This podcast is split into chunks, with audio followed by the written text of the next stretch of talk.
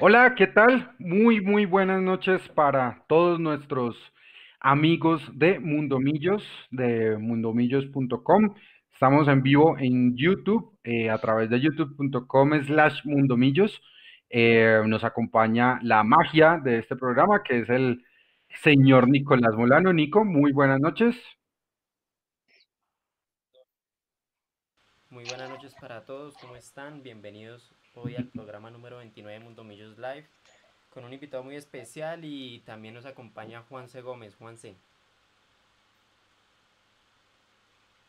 Hola Nico, hola, hola Leandro, Alejandro, buenas noches. Eh, pues nada, un saludo a toda la gente que nos está viendo en este momento y bueno, hablar de, de millonarios, que es lo que nos trae el día de hoy. Presenta al invitado, Leo.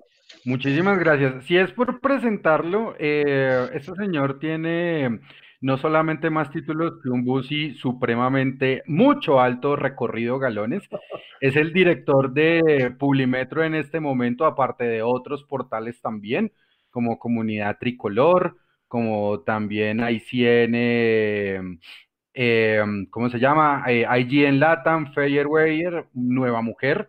Eh, tiene un podcast muy delicioso que se llama Historia Secreta, les recomiendo mucho el de... Deliciosísimo. Es deliciosísimo. Eh, los, los últimos 73 minutos que escuché fueron historias sobre fútbol y narcotráfico. Los pueden encontrar, historias secretas con Pino Calad. Orgulloso esposo de Juliana, papá multiespecie, tres mascotas, tres gatos y también ahora una nueva perrita. Hincha de millonarios también, eh, profesor, eh, magíster como tal en estudios culturales Mejor dicho, señor Pino, buenas noches, bienvenido. Alejandro. Buenas noches. Noto que hizo una tarea impresionante de investigación. En serio, muchas gracias por la, eh, invitación. A mí me, encantan estos proyectos de hinchas. Me parece que es una vaina supremamente pila y porque en últimas los equipos de fútbol son los hinchas. Los equipos de fútbol no son los jugadores ni los técnicos y mucho menos los dirigentes.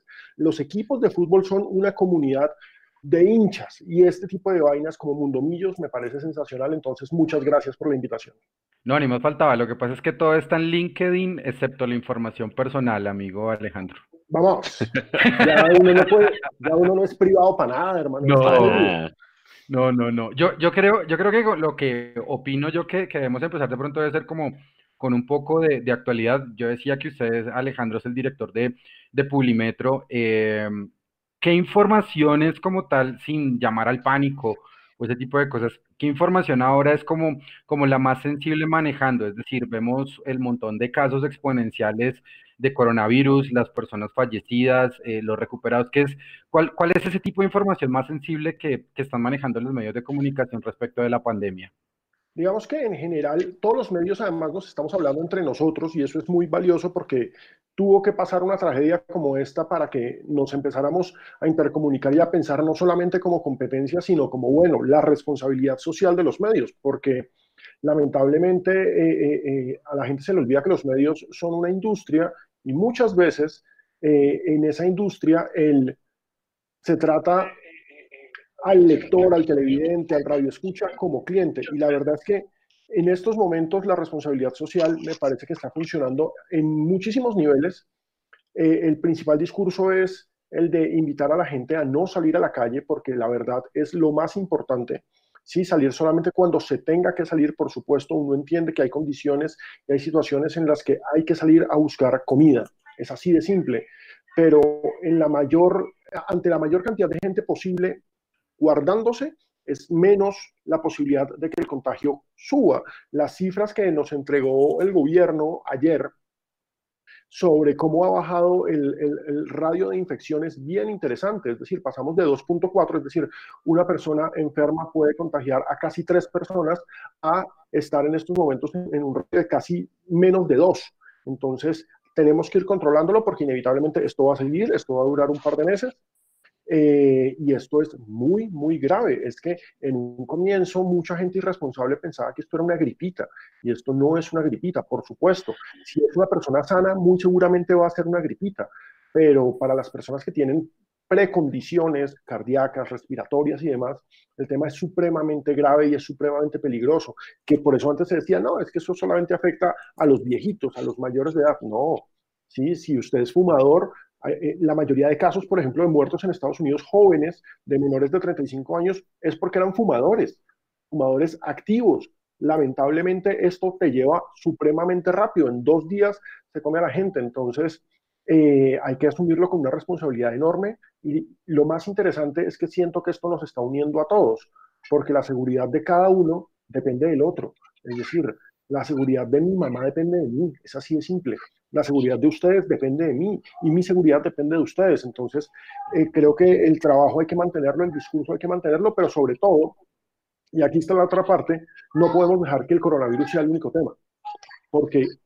como el coronavirus es el tema principal, están pasando un montón de cosas de agache. Lo de la situación del Cauca es un desmadre entre las disidencias de las FARC y el ELN. Literalmente, no hay control. Hoy tuvimos enfrentamientos y con los enfrentamientos eh, se reportaron ocho muertos de parte de las disidencias de las FARC. Eh, se está amenazando a los excombatientes de las FARC, a los que entregaron las armas, a los que firmaron la paz, le involucran al gobierno. No podemos olvidar todo tipo de llamados. Que el coronavirus no nos tape las otras realidades es básicamente la tarea principal de Publimetro en estos momentos. Perfecto.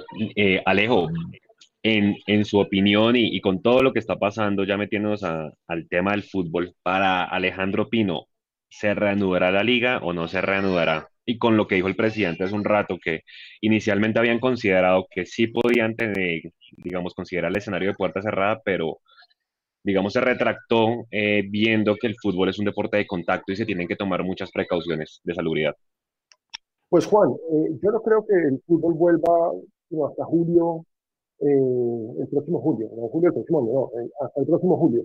Lamentablemente hay que tener en cuenta la salud de los futbolistas, la salud de los entrenadores, la salud del cuerpo técnico de un equipo, porque pueden hacer el, el campeonato porque estaban que lo volvían. Es decir, si hubiese sido por, por, por Vélez, por Jorge Vélez, este fin de semana teníamos fecha, todos metidos en una misma ciudad, todos metidos en un mismo estadio, y en 15 días nos habríamos enterado que todos enfermos pero la verdad es que por las condiciones en las que se está presentando la pandemia y por la situación misma del país, es muy poco probable que volvamos a tener competencia sino hasta julio.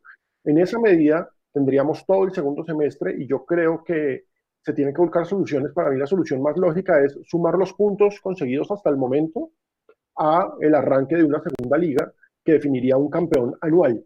Irónicamente volveríamos a tener un campeón anual y tendrían que cambiar el reglamento del campeonato, porque recuerden que eh, eh, para Copas tenemos campeón del primer semestre, campeón del segundo semestre, mejor de la reclasificación y demás, tendrían que cambiar las reglas. Para mí esto sería lo más lógico, ¿sí? apostarle todo el segundo semestre, generar un campeón que sea el campeón del 2020, pero teniendo en cuenta los puntos que se obtuvieron en el primer semestre, porque no se puede echar en balde las... ¿Cuántas fechas tuvimos? ¿10? 10. 10. 10. Las 10 fechas que tuvimos. Alejo, y como está dividida la, la Di Mayor, que bueno, ha sido todo el tema de estos días, eh, sí se puede Alejandro, los, Alejandro, los Alejandro apenas se ríe como... no, pero es que, no. a ver, e, es inevitable porque el primer punto, de, en estos momentos la prioridad de los equipos es plata, ¿sí? Porque uno entiende que con el receso del campeonato no entró plata, ¿sí? No les está entrando plata porque lamentablemente, eh, como bien lo han demostrado todo tipo de informes, de, por ejemplo, de la Superintendencia eh, de, Superfinanciera y de la SIC, eh, el año pasado, la principal fuente de ingresos del fútbol colombiano fueron las taquillas. Esta es la única liga mediocre en la vida, porque es que eso te habla de la mediocridad de nuestra liga, en que los equipos viven de las taquillas. En ninguna parte del mundo los equipos viven de las taquillas, solo en Colombia. En todas partes viven de los contratos de televisión y publicidad. Acá el contrato de televisión es tan malo, pero tan malo, tan malo, tan malo, que vivimos precisamente de las taquillas. Y entonces, el problema está en que, como vivimos de las taquillas y no hay taquillas, los equipos están quebrados pero no están quebrados por el coronavirus y no están quebrados por el receso. Están quebrados porque el año pasado los presidentes del fútbol colombiano se dejaron meter el dedo en la boca y firmaron una serie de contratos bajo presión, porque es que ya empezaron todos a cantar y ya empezaron a demostrar algo que pues algunos, y pues detesto hablar en primera persona, que yo llevo un año denunciando, y es que a ellos los obligaron a firmar el contrato del canal Premium convenciéndolos de que iba a ser la panacea de que les iba a entrar un montón de plata, ellos eran conscientes de la de que no iban a obtener el 100% del mercado, es decir, explicamos un poco, el canal Premium tiene un, universo de 7 millones y medio de suscripciones en Colombia, ellos estaban aspirando al 10%, es decir, a 750 mil suscripciones, es más, algunos hablaban de un millón de suscripciones, eh, en estos momentos no tenemos la cifra real, ellos dicen que tienen 200 mil, fue que salió en el tiempo, pero pues la verdad, no hay auditoría y no hay documento que lo demuestre, eso es lo que ellos dicen, ¿sí? Pero más allá de eso, el punto es que con ese canal premium no iban a vivir. Con ese canal premium se podían sostener y iba a ser un ingreso extra. ¿sí? Es un ingreso extra. Con lo que iban a vivir era con los derechos internacionales de televisión. Ese es el grueso del negocio. Y resulta que para firmar los derechos internacionales, los obligaron a firmar el premium. Es decir, los metieron en el paquete los dos. ¿Y qué pasa? Que esos derechos internacionales que el señor Jorge Vélez promocionó desde mayo del año pasado y que dijo que van a llegar 50 millones de dólares y es que la liga colombiana la van a ver hasta en Katmandú, bla, bla, bla, bla, bla, bla, bla, eh, pues eh, es absolutamente genial como el presidente de la DIMAYOR no conoce los contratos que tiene firmados la DIMAYOR y pues los derechos internacionales de televisión del fútbol colombiano le pertenecen a RCN hasta el 2021. Entonces, Alejo.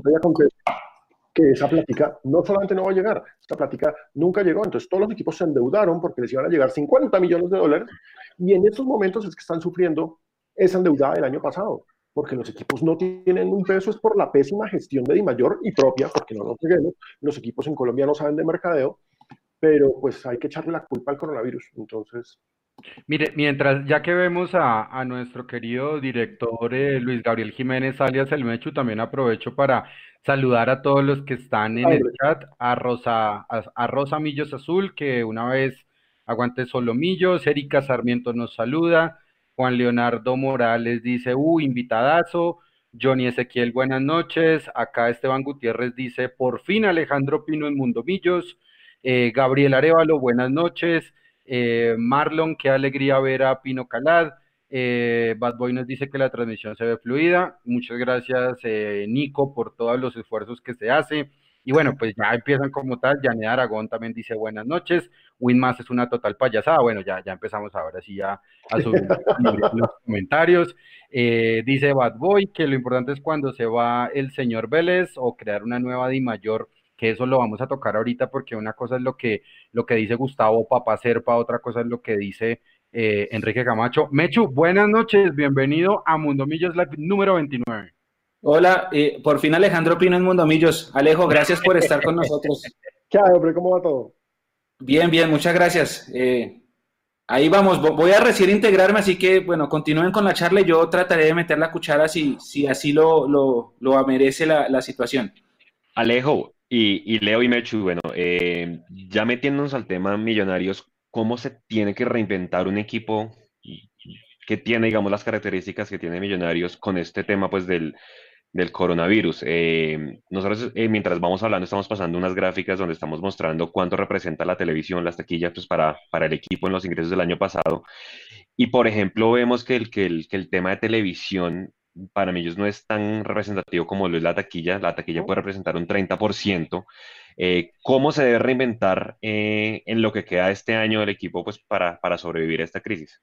Hombre, Juan, es que no solamente para Millos, para ningún equipo en Colombia eh, los derechos de televisión, bueno, para los chicos sí, por eso son felices con, con esos derechos de televisión, ¿sí? Toda la plata del mundo para ellos es los derechos de televisión. O sea, un tipo como Pimentel perfectamente vive todo el año y puede, vive y le sobra para ir a comprar caballos con la plata que recibe por los derechos de televisión. Pero, pero, pero para Millonarios, para Nacional, para América, para Junior, para los equipos grandes, esa plata no alcanza, ¿sí? No alcanza para nada. Entonces hay que vivir de la taquilla y hay que vivir de mercadeo. Yo creo que Millonarios, que ha tenido unos intentos, eh, sobre todo en, eh, presidencias anteriores de mercadeo muy valiosas, eh, que se invitaba al hincha, que se les ofrecían planes. Es que hay que entender el fútbol como un espectáculo total.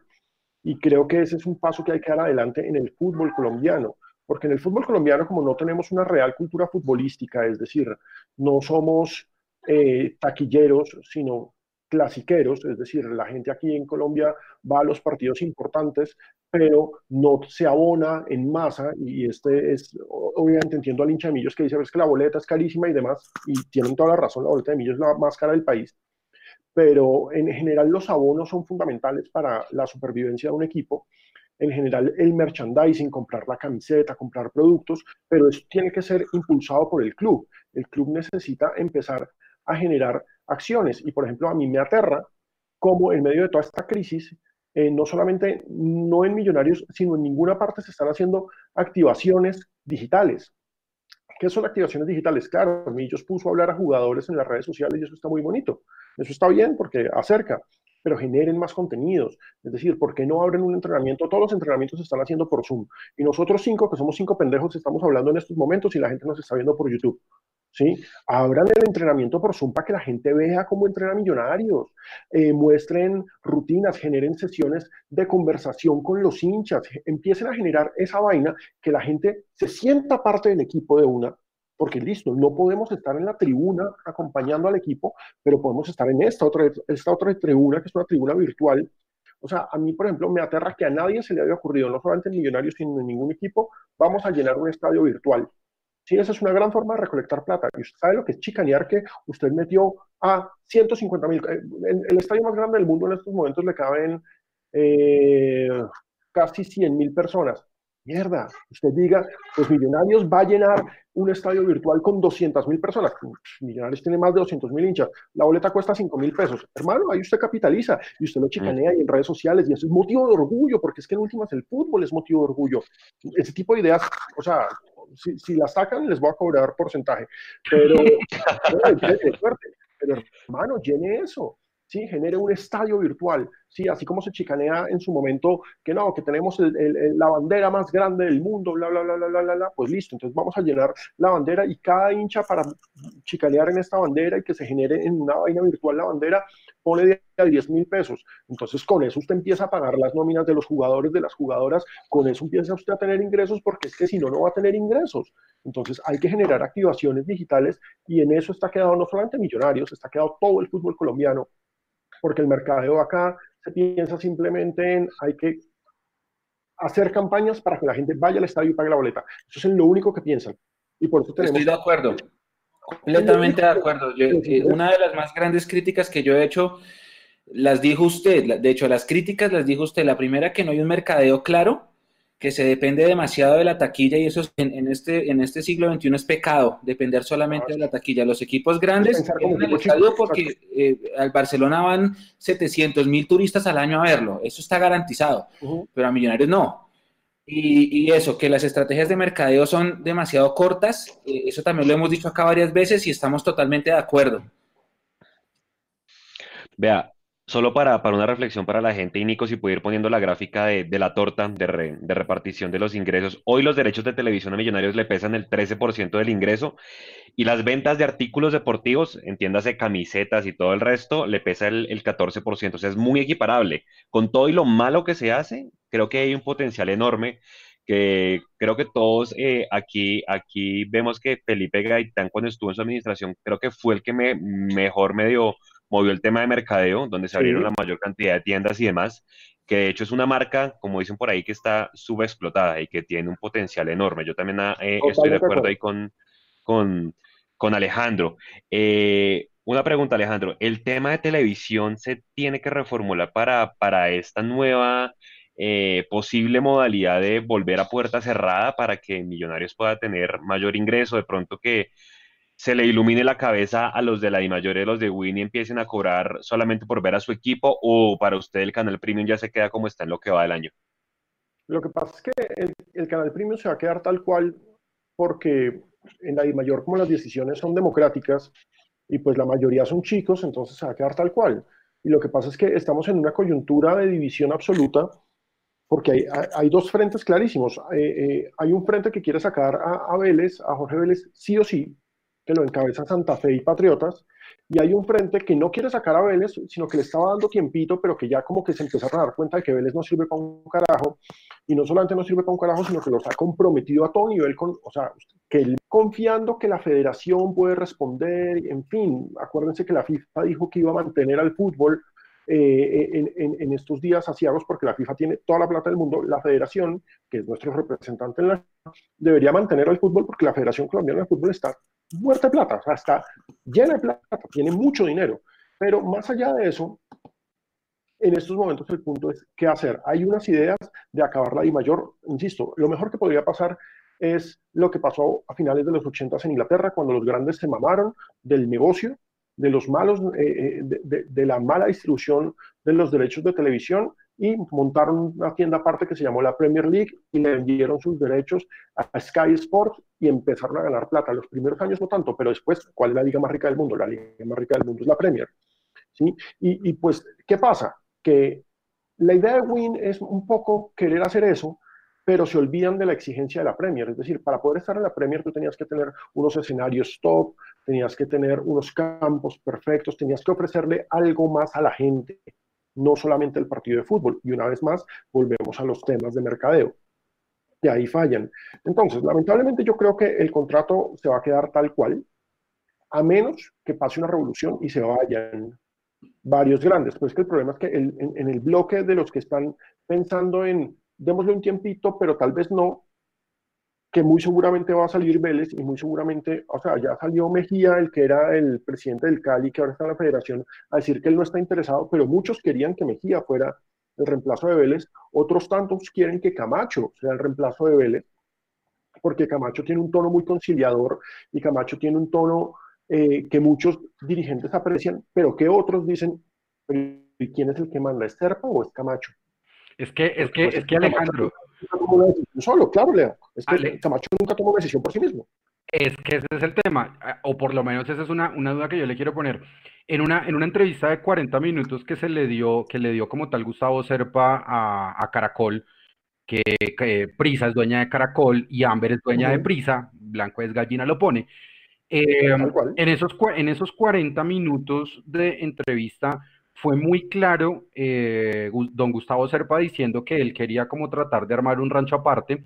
Y Oscar, eh, e Ignacio, Ignacio Martán, eh, Nacho Martán, que es el que más habla de los, de los chicos, que si se puede decir, hay, el, el, bloque como tal está entre el presidente de Llaneros, el presidente del Cúcuta, César Guzmán en Patriotas, Eduardo Méndez en Santa Fe, y otro que no conocemos difusamente, que es quienes están de pronto con Gustavo Serpa y demás, que tiene a su amigo Paco Casal, también hay que le respira un poquito cerca de la nuca.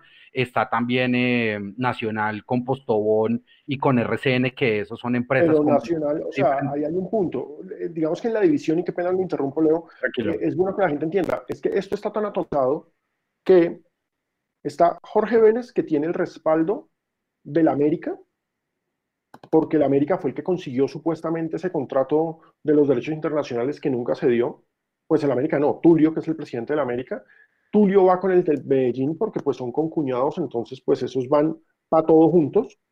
Nacional no se mueve de ahí porque es que Nacional, recuerden que de quién es Win. Win, el 50% es de los dueños de Atlético Nacional, ¿sí? Es decir, Win pertenece a la organización Ardila Lule. Entonces, Nacional no va a afectar los derechos de su organización. Es así de simple. Eh, el Cali, porque Mejía está en estos momentos en la federación, entonces eh, el Cali tiene en estos momentos un papel de liderazgo. Mejía es el que está reuniendo a los, a los presidentes, el que los llama, el que invita a las reuniones por Zoom y demás. Millonarios, porque Millonarios también asume una parte responsable porque Camacho fue de los que aceptó la contratación internacional al estar en la... Es el traductor, ¿no? ¿Sí? Es una vaina bien extraña. Y Junior, Junior es la piedra aparte. O sea, yo creo que en estos momentos Serpa, no Camacho, Serpa quiere montar una tienda aparte. Junior, o sea, Char, quiere montar una tienda aparte. Los otros, es decir, América y Medellín no quieren montar una tienda aparte. Nacional no puede montar una tienda aparte. Eh, no, no puede, es así de simple. no puede. Santa Fe. Santa Fe quiere, pues es la única, ¿sí? Santa Fe, que es el otro grande, está ahí metido en la oposición. A Santa Fe lo que le interesa es tumbar a Vélez y Santa Fe lo que necesita, porque Santa Fe está pasando por una situación eh, económica bien compleja, Santa Fe lo que necesita es que entre plata y la exigencia es que la federación ponga plata, porque la federación debería poner plata, la verdad. Entonces, en estos momentos esto está atomizado. Y todos los chicos, miren, el problema con los chicos del fútbol colombiano es que se van para donde esté el billete. Eso es, suena el monedero y van para allá suena el monedero y van para allá. Entonces, ese es el problema con los chicos. Todos los grandes, que deberían ser los que se mancomunaran para empujar esta vaina, Están muy divididos y ahí está el problema. Y incluso el millonario. Pero entonces, Alejo, basado en, esa, en eso que acaba de decirnos usted, es imposible esa teoría que nos planteaba acá el, el líder de Socios Hinchas que decía que para tener un cambio los grandes, que son los que más prendes televisores, tienen que hacer la, la revuelta. Eso no va a ser, porque Nacional no puede, porque América no quiere y porque Junior y Millonarios van por diferentes caminos. Eh, es que esa es la situación. Estoy totalmente de acuerdo con esa propuesta. Debería ser lo que pase. Si los grandes montan rancho aparte, la I mayor se cae. Es que, a ver, no nos engañemos. ¿sí? No solamente lo piensen en, en los términos del canal de Win. Cuando uno compra un periódico, lo compra porque en la portada está o Millonarios o América o Nacional o Santa Fe o Cali o el Junior, ¿sí? porque son equipos masivos. Esos son los que se roban minutos en televisión, esos son los que prenden radios, esos son los que venden revistas. Uno, y yo queriendo al Deportivo Pasto con el alma porque mi papá es de allá, ¿sí? uno no prende radio para escuchar al Deportivo Pasto. Sí, es así de simple. Ni Equidad, ni Envigado. Obviamente, en el Pasto, en la ciudad de Pasto, con el Pasto todos a morir. En, en, las respectivas regiones todos a morir, pero los equipos que mueven regionalmente, y es decir, eh, nacionalmente, son los que generan antipatías y amores. Millonarios, Nacional, América, Junior, el Cali en menor medida, Santa Fe un poco en menor medida, Medellín un poco en menor medida, pero estos son los que generan amores y odios. Ellos deberían ser los que montan la tienda aparte. Si ellos montan la tienda aparte, la Di Mayor se acaba. Es así de simple, pero están absolutamente divididos. Entonces, es muy poco probable que la Di Mayor se acabe. Lo más probable es que cambie al presidente y que empiece a tomar medidas. Y ahora, una de las medidas que sí podrían tomar sería acabar el contrato de televisión, porque es que eh, eh, eh, hay que pagar unas cláusulas, hay que asumir ciertos riesgos, pero es que ahí hay otro problema y es que la DIMAYOR es la segunda instancia de una entidad mayor que se llama la federación. Hay que ver cuáles son los vínculos, no contractuales, sino los vínculos de amistad y de negocios entre la federación, o sea, los que están en estos momentos en la cabeza de la federación y los que manejan el tema en WIN. ¿sí? Por ejemplo, es clarísimo que para que WIN funcione, el ejemplo de WIN, eh, eh, eh el deber ser de Win es ser como el CDF, el canal del fútbol chileno, que es un éxito. Pero el CDF cuando comenzó tenía mil problemas, los mismos de Win. La gente decía, yo qué voy a andar pagando por esta vaina, o sea, me están robando, ¿qué es esta cosa? No, lo pagará su madre, todas las vainas que quieran. Pero ¿qué hizo el CDF? Se quedó con los derechos de la selección. Y pues ya cuando te quedas con los derechos de la selección, la gente se empieza a suscribir porque pues la eliminatoria, porque los partidos amistosos y demás. Y por más que sean Alejo, por más que sean públicos diferentes los que ven selección y los que ven clubes. Son totalmente públicos diferentes, pero lo que pasa es que eh, en últimas a usted lo termina jalando la selección. Es decir, usted se mete porque pues, ya no le parece tan caro cuando dice, bueno, pues es que voy a ver los partidos de Millos, pero aparte de eso, voy a ver los partidos de la selección. Entonces usted ya lo empieza a manejar. Y aparte porque CDF tiene unas ofertas que Win todavía no ha hecho, porque es el diferencial digamos que el fútbol chileno, que nosotros lo menospreciamos un montón, porque somos unos agrandados horribles. Ay, sí. Total, el fútbol chileno es muchísimo más rico que el nuestro. Puede que no sea eh, el mejor fútbol del continente, pero un partido de fútbol chileno tiene otro tipo de ofertas, es decir, los partidos de Colo Colo, de Universidad de Chile, de la U Católica, están cargados de merchandising, cada estadio tiene museo, eh, te están ofreciendo en ese canal del fútbol no solamente programas de debate, sino te están ofreciendo documentales históricos sobre los equipos, documentales históricos sobre las campañas, documentales históricos sobre las campañas de esos equipos en el continente, documentales históricos sobre jugadores legendarios. Es decir, CDF trata de hacer un poco lo que hacen las cadenas de deportes grandes. Por ejemplo, ESPN, que yo creo que todos hemos visto el 30 por 30, que son, es, esta serie documental, CDF trata de hacerlo. Aquí el problema es que no hay diferencial entre el que estaba en el paquete básico del canal, pues, del sistema de cable de uno y el Win Más. No hay diferencial. Y eso es lo que uno se queja. Entonces hay que empezar a ofrecer diferenciales. Ese es el punto. ¿sí? Uno, paga cuando nota diferencial. ¿sí? Porque pues es que en últimas todos pagamos suscripciones. La gente paga Spotify o paga Netflix o paga vainas porque le están ofreciendo un diferencial. ¿Sí? Y hasta el momento no nos están ofreciendo diferenciales, entonces oh, es lo mismo, pero pues 30 mil pesos más caro. De acuerdo. Alejo, hoy salió una propuesta en el, en el tiempo y Nico para que vaya poniendo ahí la, ahí la foto, un, un comparativo que estamos haciendo. Alemania pues ya sacó su propuesta formal de cómo sería el regreso, digamos, de, de la Bundesliga. Eh, obviamente esa puerta cerrada. Hablan de que la fecha probable es el 2 de mayo. Eh, y, limitó el número de personas que van a asistir a, son 126 personas. Colombia podría hacer algo, algo parecido, pues porque obviamente Colombia, pues eh, se habla de que pudiesen ser sedes, no, no desplazarse por todo el país. Se habla de si se puede volver un torneo anual, que era lo que usted planteaba al principio. Si, si, si no se abre eh, el aeropuerto o cómo se haría si se contratan vuelos privados. Bueno, hay una serie de interrogantes que todavía no sabemos. Se hablaba de que se tendría que tener test rápidos masivos, pues antes de cada fecha para que todos los jugadores se lo puedan, se lo puedan practicar y pues hasta cuántas personas se necesitaría. Digamos que lo que hablaban en Alemania era, vean, en Alemania necesitamos que las 126 personas se compongan de jugadores, cuerpos técnicos, el personal técnico, digamos, que produce la televisión, solamente cuatro recogebolas, los encargados de la seguridad y hasta 30 periodistas. Es decir, si en julio llega de nuevo el fútbol, ¿eso cómo sería? ¿Se le abriría la puerta a los periodistas o Win solo por tener los derechos le da acceso a los de Win? ¿Cómo se imagina usted que pudiese ser ese regreso si es que la curva se llega a planar para esa fecha? Lo que pasa es que es muy jodido compararnos con la Bundesliga, porque o sea, eh, eh, de entrada es muy jodido porque pues, los test rápidos de quién, de, la, de Elizabeth Loaiza, los que está vendiendo por Instagram, ¿cuáles test rápidos? O sea, en serio, ¿cuáles test rápidos? Acá, o sea, estamos haciendo como 1500 pruebas al, al, día, van a destinar eh, 1500 pruebas porque es que piensen que son 10 10 partidos por fecha y usted estaba diciendo que entonces son 126 personas, entonces serían 1260 pruebas solamente para el fútbol. ¿De dónde? ¿Sí? ¿De, dónde? Exacto, entonces ya ahí está el primer pero.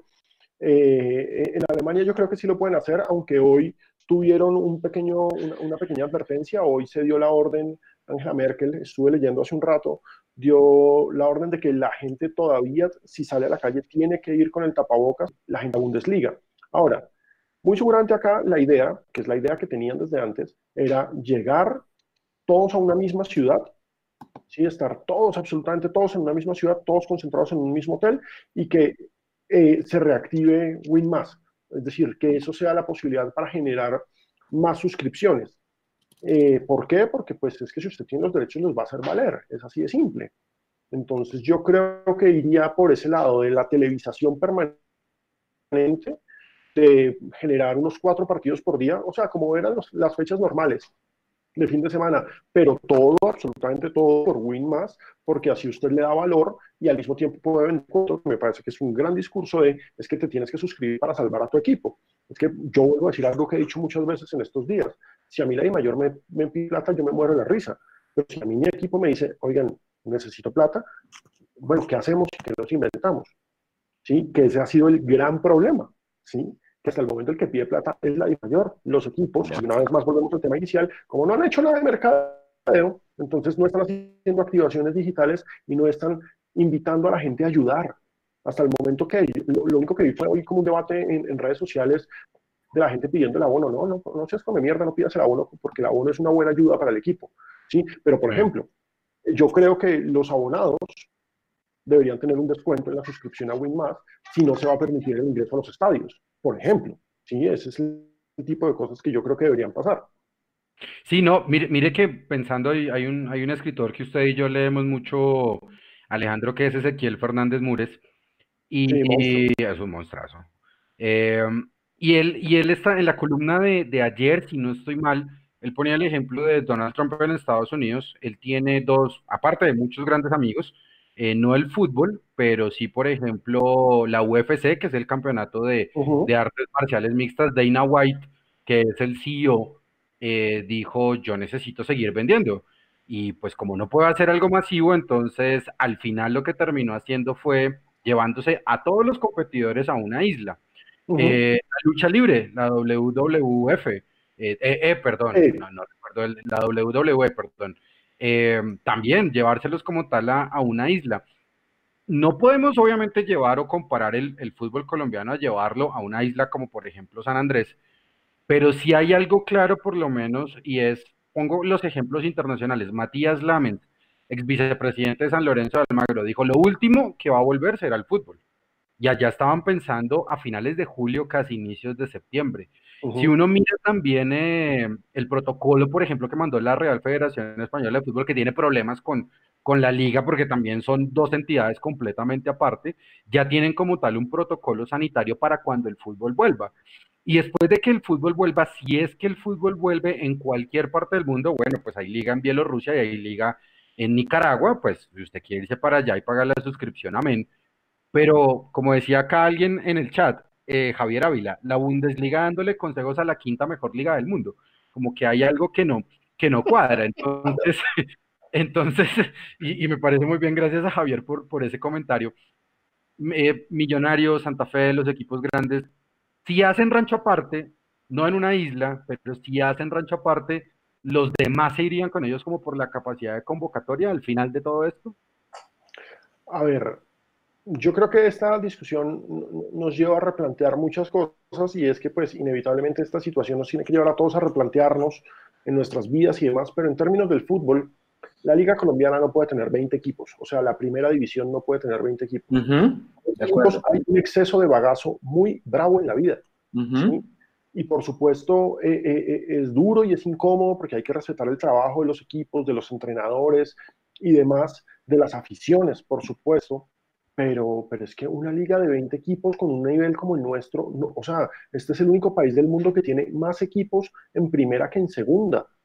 Eso es increíble. O sea, la segunda división siempre tiene dos, tres, cuatro, cinco equipos más, diez equipos más que la primera en cualquier parte del mundo. No, acá tenemos más en primera porque es que acá el afán, como volvemos al tema inicial, como acá se vive la taquilla, el afán es tener la mayor cantidad posible de partidos. ¿Y cómo tienes la mayor cantidad posible de partidos? Teniendo más equipos.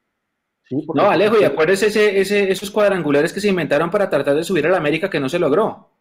No, y acuérdese que antes, eh, no hace tanto. en Cartagena entre Cúcuta, Bucaramanga No, no hace tanto el campeonato comenzaba con unos hexagonales regionales. ¿Se acuerdan? Ah, sí, hasta 2002, sí, señor. Claro. ¿Por qué? Porque el afán es tener más partidos y más partidos y más partidos, porque acá los clubes viven de taquilla. ¿Sí? Y ojo que en ese 2002 el hexagonal regional de nosotros nos tocó contra el Pasto. Regionalismo. Sí, porque pues es que, a ver, este es el, único país del mundo que tiene fecha de clásicos regionales y los clásicos regionales no existen. O sea, acá hay seis clásicos regionales. No, ni siquiera seis clásicos regionales, hay cuatro clásicos regionales. Y, creo que Junior ya tiene patente en la cantidad de clásicos que, que le ha tocado en la historia, ¿no? Sí, sí. y el Once Caldas, creo. Ser el segundo equipo de Barranquilla es una cosa muy brava en la vida, pero bueno, digamos que ya el Pereira está en primera y, el Pereira Once Caldas es el clásico del eje cafetero históricamente. Pero más allá de eso, o sea, necesitamos menos partidos y más calidad. Es que acá se confundieron los valores y es el momento de replantear. O sea, ¿cómo es posible que un equipo que tiene una buena participación internacional como Nacional o Junior en el 2016 Nacional y Junior en el 2018, creo que fue finalista, no, en el 2017, cuando, no, 18, cuando fue finalista la Sudamericana, esos dos equipos disputaron en un año más de 80 partidos. Si no estoy mal, Nacional disputó 89 y Junior disputó como 82. ¿sí? El equipo que más partidos disputa en Europa disputa 65. Correcto. Y, tiene, y es el campeón de la Champions. Y, y allá existe Copa y Copa de la Liga. Sí, es un absurdo. Acá se meten meta partidos, hermano. Eso meta partidos, ¿por qué? Porque necesitamos vivir de la taquilla.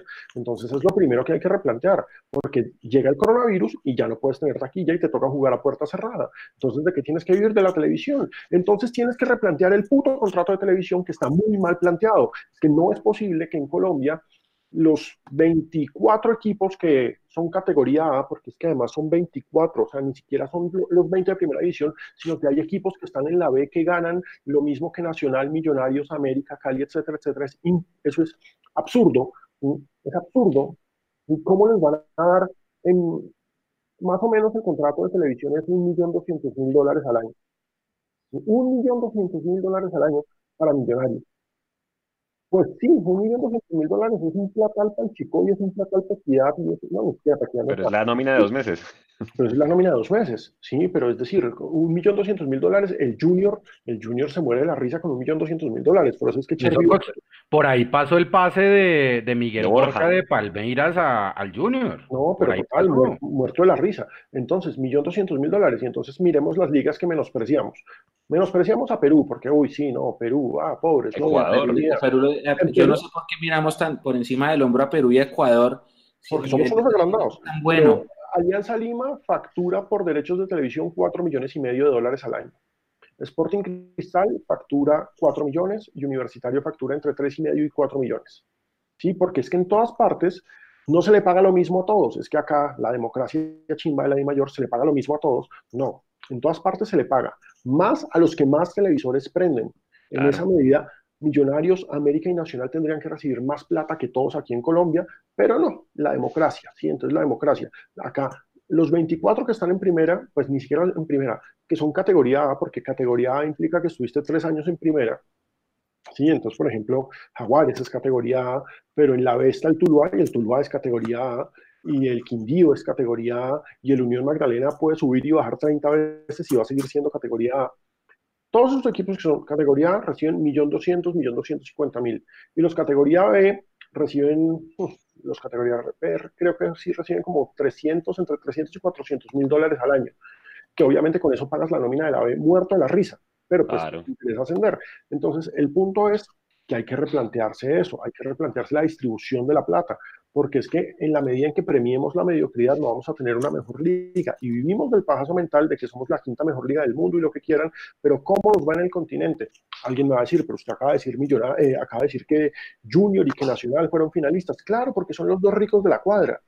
Entonces, como son los dos ricos de la cuadra, ellos no necesitan ni derechos de televisión, ni taquillas, ni nada. Ellos y porque son la caja menor del dueño, ¿no, Alejo? Por eso es que son los equipos, a ver, Atlético Nacional pertenece a una corporación multimillonaria, Junior pertenece a una corporación multimillonaria, Así de simple. Entonces, obviamente, cuando los dueños se les da la gana de invertir, esos equipos brillan en el continente. Cuando dicen, no, no hay que invertir, esos equipos no brillan en el continente. Es así de simple. Lo que necesitamos son procesos a largo plazo, apuestas de sostenibilidad, porque es que depender de papá rico es muy jodido. Un equipo tiene que ser autosostenible y la única forma para que sea autosostenible es generar cantera, generar ingresos por mercadeo y generar unos derechos de televisión valiosos.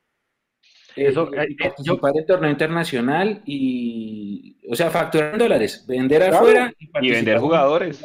Vender jugadores. no, y otra, y, otra, y otra cosa, si, si le parece bien, ya que Alejandro tocó precisamente valores de otras ligas, como por ejemplo la peruana, es, es bastante raro y si se puede decir también un poco ridículo que en una liga tan pobre como la colombiana hayan jugadores que ganen entre 150 y 250 millones de pesos.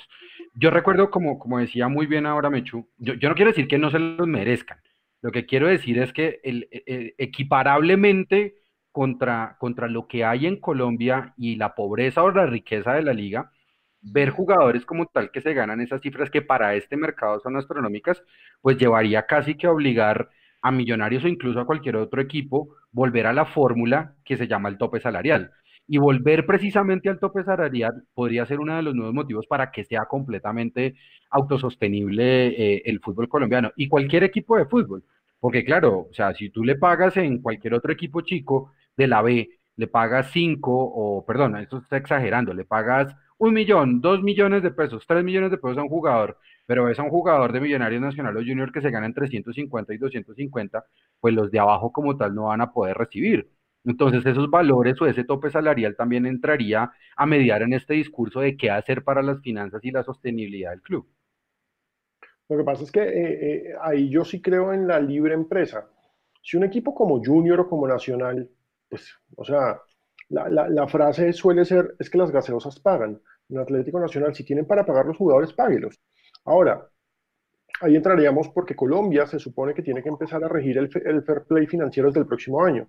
¿Y en qué consiste el fair play financiero? Usted tiene que demostrar sostenibilidad, ¿sí? Que no se trata solamente de que su papá es un jeque y que pues por eso es el fair play, financiero, que su papá es un jeque, entonces usted puede hacer lo que se le da la gana, contratar y pagar, casos PSG, Manchester City y demás.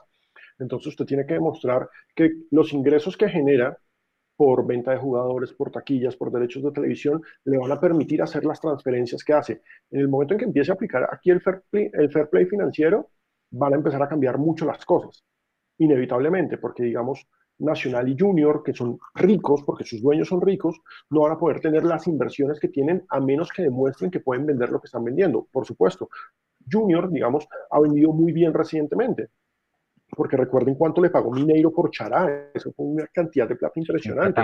sí, claro. Sí, eso fue una plata impresionante, pero por ejemplo, digamos, eso le daría alas a equipos chicos como, pues que no aprovechan sus ingresos, como por ejemplo Envigado, que vende, vende bien, eh, aprovechan sus ingresos para otras cosas, porque Envigado no tiene el objetivo de ser campeón, Envigado tiene el objetivo de potenciar su cantera y vender y vender y vender, así de simple. Pero en el caso de Millonarios, se está haciendo un buen trabajo con la cantera, la sub-20 recuerden, campeona y demás, hay que empezar también a promover esos talentos, porque Millonarios ha vendido varios jugadores en los últimos años, pero también hay que, es que, es que tiene demasiadas aristas el tema, porque hay que vender, pero hay que vender, pero también hay que darle a la hinchada ídolos, porque es que si tú no tienes ídolos, no pagas la boleta.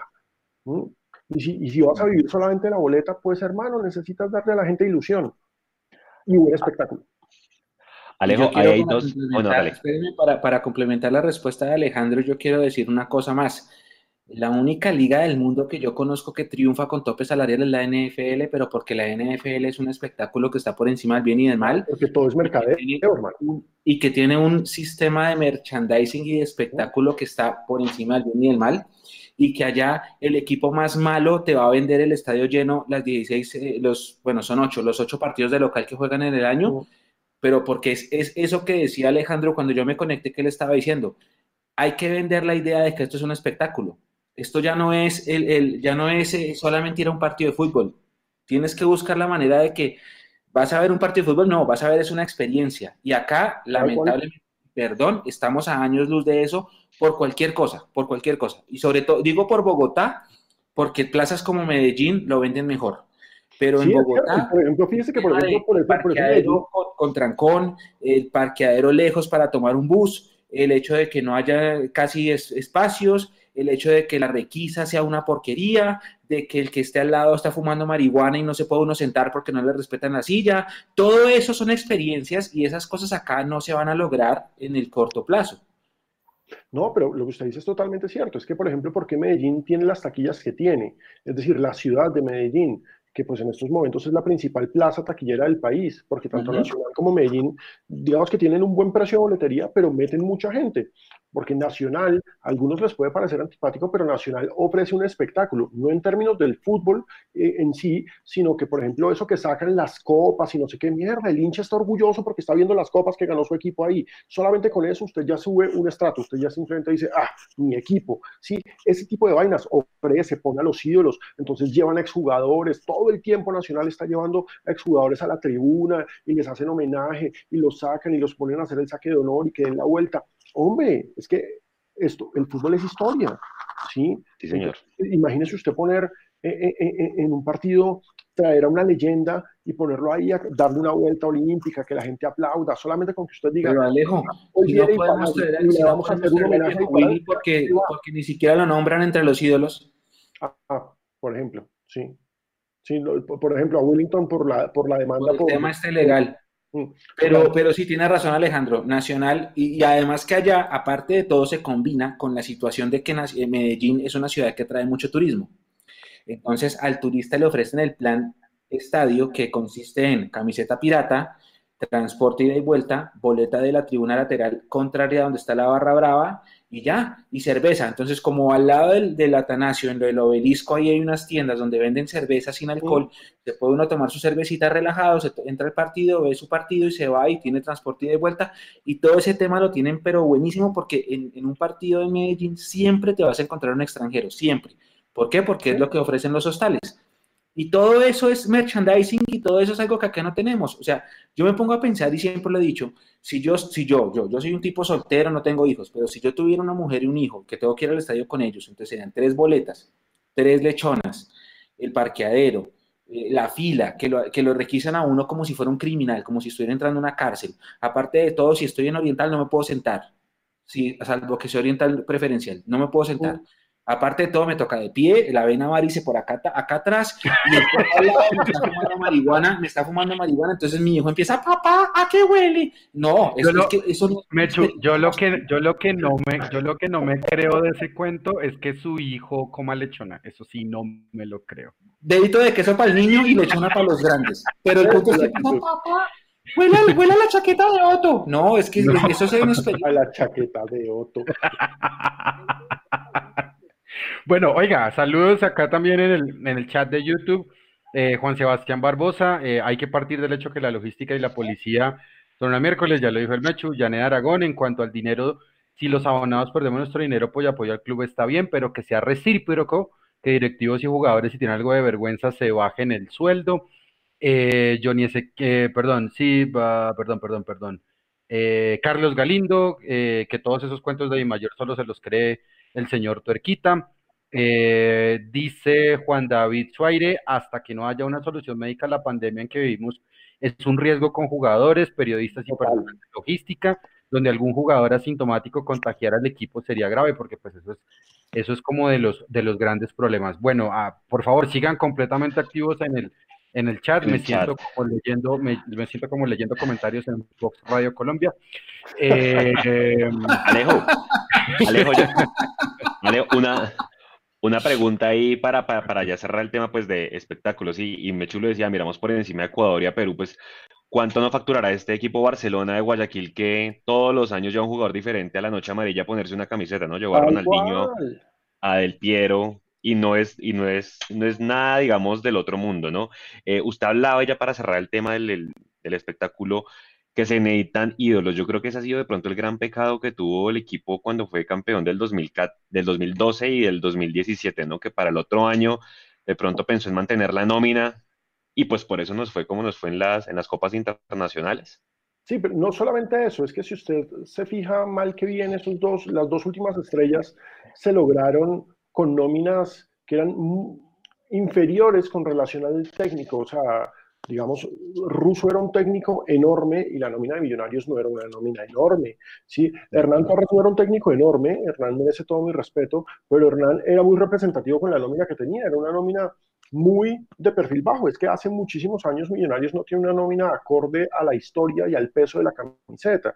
Y yo creo que eso es algo que adolece el hincha, porque claro, se celebra eh, que luchen, que la metan, la batalla, pero sí se necesitan ídolos. Es decir, y hay dos posibilidades de ídolos El ídolo foráneo y no necesariamente extranjero que se trae un jugador de mucho nombre, un jugador que llame, que uno diga, mierda, tengo que ir a ver a este man, o potenciar al talento local, que tal vez eso fue lo que pasó, digamos, en su momento con Pedro Franco, sí, que era mierda, el pelado, la cantera, hay que ir a apoyar al pelado, etcétera, etcétera, etcétera.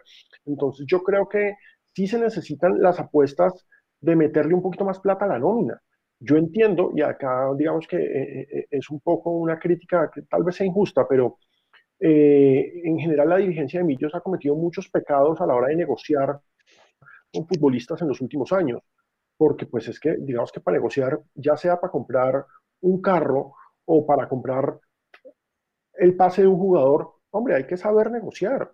Y la dirigencia de Millonarios no ha sido muy buena negociando. Me han contado unas historias realmente extrañas en las que llegan les hacen una buena oferta, lo menosprecian y después llegan empresarios a pedirles y a ofrecerles jugadores X por unos precios exorbitantes y ellos terminaban firmándolos, que pues eso pasó mucho en la era Lillo, ¿sí? que se contrataron unos jugadores, ¿eh? y este que por unas cifras exorbitantes, porque pues no, es que hay que darles se necesita un poco, digamos que lamentablemente, eh, pues se suponía que era pelufo, pero lamentablemente sí falta alguien que sepa más de fútbol en la dirigencia de Millonarios, asesorándolos. Perfecto. Bueno, pues nada, ya vamos llegando al final. Yo creo que una última pregunta de cada uno para, para Alejo. Y, y nada, Alejo, usted gracias pues por, por el espacio. Leo, si quiere. No, no, no, a ustedes muchísimas gracias. Háganle. yo, yo, yo tengo una que es bastante ñoña, eh, porque pues como lo dije, Alejandro es, eh, es magíster en, en, estudios culturales, incluso hasta la redacte por si acaso. Eh, por Sí, claro, obviamente toca. Alejandro, vea, sociológicamente hablando, hoy todo es asepsia, incluso la, la cercanía al otro. Eh, lejía o clorox, alcohol, guantes, tapabocas N95, gel antibacterial. ¿qué respuestas sociológicas y culturales se pueden esperar en un deporte donde se juega el contacto, en un deporte que aglomera personas sin distancia alguna, donde estamos todos apeñuscados? ¿Cómo cree que nos vamos a, comportar cultural y, socialmente después de esta pandemia, si es que pasa? Mire que más allá de que la redactó, es una gran pregunta, porque ¿qué pasa? Inevitablemente va a haber miedo, va a haber miedo en todos los actores de esto, ¿sí? Va a haber miedo en los futbolistas porque mierda, uno no sabe el rival con el que voy a tener contacto, cuyo sudor me va a caer, porque todos los que hemos jugado fútbol sabemos que uno termina untado de todo lo de todos, ¿sí? Uno no sabe cómo está esa persona, ¿sí? Pero aparte de eso, va a haber miedo en los que asistimos a las tribunas, va a haber miedo en los que asistimos a los palcos de prensa, porque uno ya no sabe y es el miedo normal de una pandemia en la que lo primero que se cancela es el contacto. Va a ser muy, muy difícil retornar a la normalidad. Es que de entrada, si nos dijeran, no, como quería Vélez, este fin de semana vuelve el fútbol y este fin de semana abrimos los estadios, yo les aseguro que no habría mucha gente dispuesta a ir, más allá de que sí, yo quiero mucho a mi equipo y etcétera, etcétera, etcétera, o, sí, yo soy abonado, mierda, pero ¿y quién va a estar sentado al lado mío? Y yo como garantizo que en la fila y en la requisa, y, solamente con la máscara, sí, solamente con la máscara, no, no, no, no, no, de entrada vamos a tener un choque de miedo muy, pero muy bravo y es inevitable porque es humano. Entonces, a mí me parece que la primera lucha para demostrar que estamos bien va a estar en ese tipo de eventos sociales como el fútbol, como el cine, como el teatro. Eh, sí, o sea, ¿quién se, mete en una sala de cine en estos momentos? ahorita, ahorita, le envío, ahorita precisamente le envío un link, eh, Alejandro, con una charla de Martín Caparrós con Juan Pablo Meneses de la Universidad Portátil, eh, donde Caparrós habla sobre el miedo. Gracias, Pino, muy amable. No, no, Leandro, muchas gracias a usted, cuéntenme. Mechu. Mechu. Eh, yo voy a complementar la, pregunta de Leo pensando en esto. Yo me imagino una sala de cine con 100 personas con tapabocas todos, así, viendo la película sin tocarse. Horrible. está bien, puede ser, está bien, listo, póngame la película que quieran, yo la voy a ver acá, relajado, bien. No me imagino 22 tipos sudando, en donde cualquier contacto cuerpo a cuerpo ya intercambian fluidos acá del sudor y hay un riesgo gigante de contagio. Así las cosas, Alejo, ¿cuándo cree usted que vuelve la, la pelota a las canchas? Sinceramente. Yo, estoy seguro de que en el segundo semestre vamos a tener fútbol porque ya es necesidad industrial. Y vamos a tener fútbol en el segundo semestre, pero vamos a tener un fútbol en unas condiciones muy particulares eh, de seguridad, de salubridad, muy seguramente, al menos en los primeros meses, a puerta cerrada, aprovechando el, el canal premium para tratar de promover la suscripción y demás, pero el fútbol tal como lo conocemos hoy puede perfectamente demorarse un año, porque pues no sabemos cómo va a funcionar la curva de esta pandemia.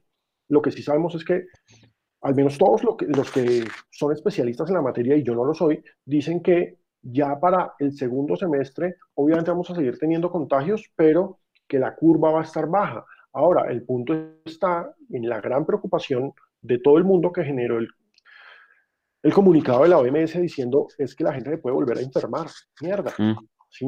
Es que pues uno sabe que varicela le da una vez en la vida. ¿Sí? Que paperas le da una vez en la vida.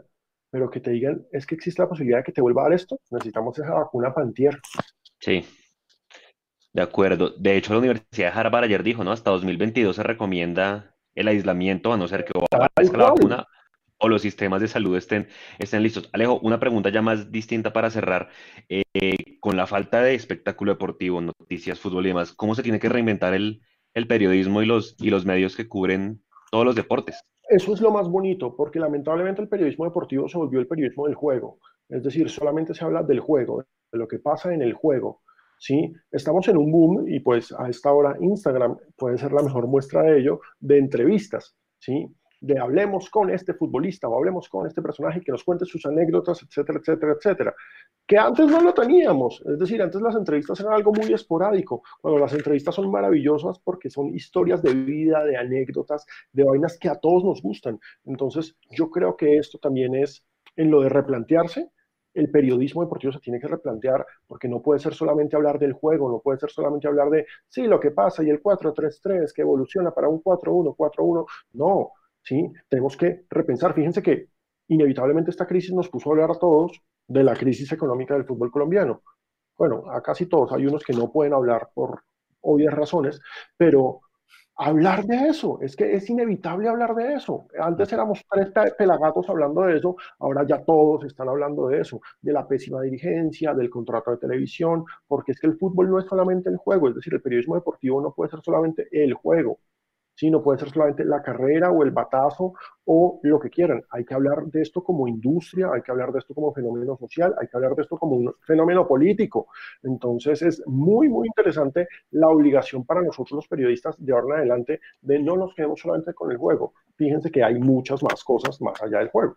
Alejo, y si yo le pregunto por un personaje que usted quisiera entrevistar ya de histórico de Millonarios, ¿usted qué me dice?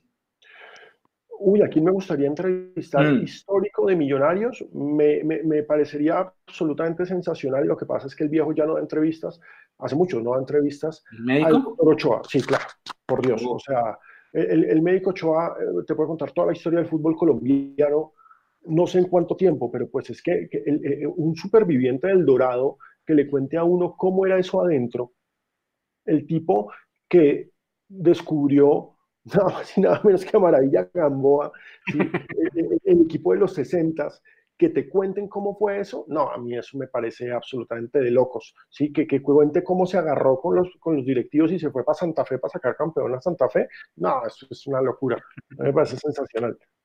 Bueno, vea, temas, temas que nos quedaron faltando para esta noche. Álvaro González Alzate. Un amigo más. lo tiene en Facebook. Le tiene campanita Pino. Eh, nos quedó faltando Alberto Gamero. Nos quedó faltando los libros recomendados, que él tiene un blog, pues no un blog, sino recomienda también muchos libros siempre que se acerca acá a la feria del libro. Es decir, nos, nos faltaron muchas cosas con Alejandro, como dicen por ahí, que por qué estamos echando a Pino, no, él ya se tiene que ir. claro, pues aquí estamos obligando a una nueva sesión. Sí, exacto, casi que se queda una nueva sesión. Ah, ok. Ya, ya, ya. Fútbol femenino. Vea, fútbol femenino. Marzo y el director conviviendo con cuatro menores de edad. O sea, un montón de cosas y de infrahistorias. Eh, Alejandro, ¿verdad? De nuevo, pues, como ya para, para, cerrar, muchas, muchas, muchas gracias por acompañarnos en, en Mundomillos. Esta es su casa cada vez que, que quiera volver. Eh, cualquier cosa que necesite de nosotros completamente a la orden, hay efemérides, hay cositas, así que completamente a la orden y de verdad un abrazo y muchísimas gracias.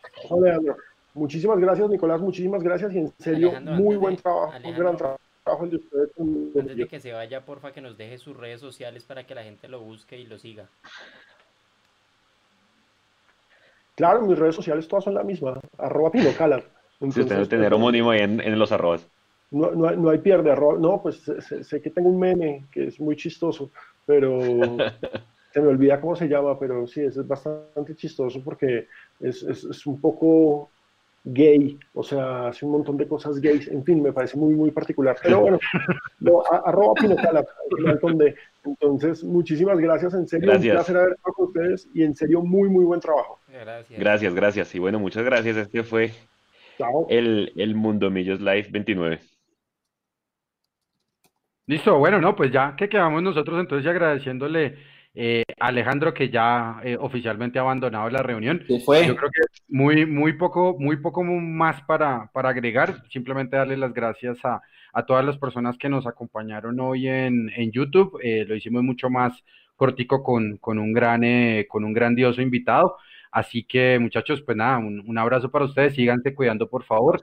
Estén muy, muy, pendientes de las redes sociales de Mundomillos, porque estamos inaugurando como tal con un gran invitado como Alejandro esta serie de entrevistas con otras personas. No les vamos a adelantar de qué calibre son. Eh, pueden ser exjugadores, pueden ser directivos, pueden ser miembros del cuerpo técnico, del cuerpo administrativo, exjugadores de millonarios, eh, los que comieron arroz con huevo, los que han vivido la gloria. Así que prepárense porque Mundo Millos les tiene muchísimas cosas especiales para ustedes. Muchas, muchas gracias y una gracias. noche, señor director. Gracias, Nico. Gracias, Leo. Chao, Mechu. Oiga, buenísimo. Muchísimas gracias a todos por estar presentes. Gracias. Me queda una duda. Yo sigo, yo sigo insistiendo en que, en que sí, todo muy bonito con el, con el, con que la industria, pero si yo fuera jugador, yo digo, yo no salgo a jugar. No, pues quién. Si yo fuera jugador, yo, o sea, si yo fuera no Mechu, sino Maca Jiménez, si me toca jugar contra el Pasto mañana, yo digo, no, papá, aquí me van a rozar fluidos, yo no voy a exponerme. Y estoy exponiendo a mi familia, tengo dos hijos, no sé. Yo la verdad no lo, no, o sea, obligado, no sé, no sé. Sí, no. Sí. Estoy pensando en algo que puede ser hasta fatalista, pero no veo fútbol en 2020. Y creo que si me, me ponen a escoger es la mejor opción. Buenas noches para todos y, y gracias por... Nico, por gracias por la magia, Gracias. hermano. Un abrazo, gracias. Bien, a sí. A, a Mechu, un abrazo.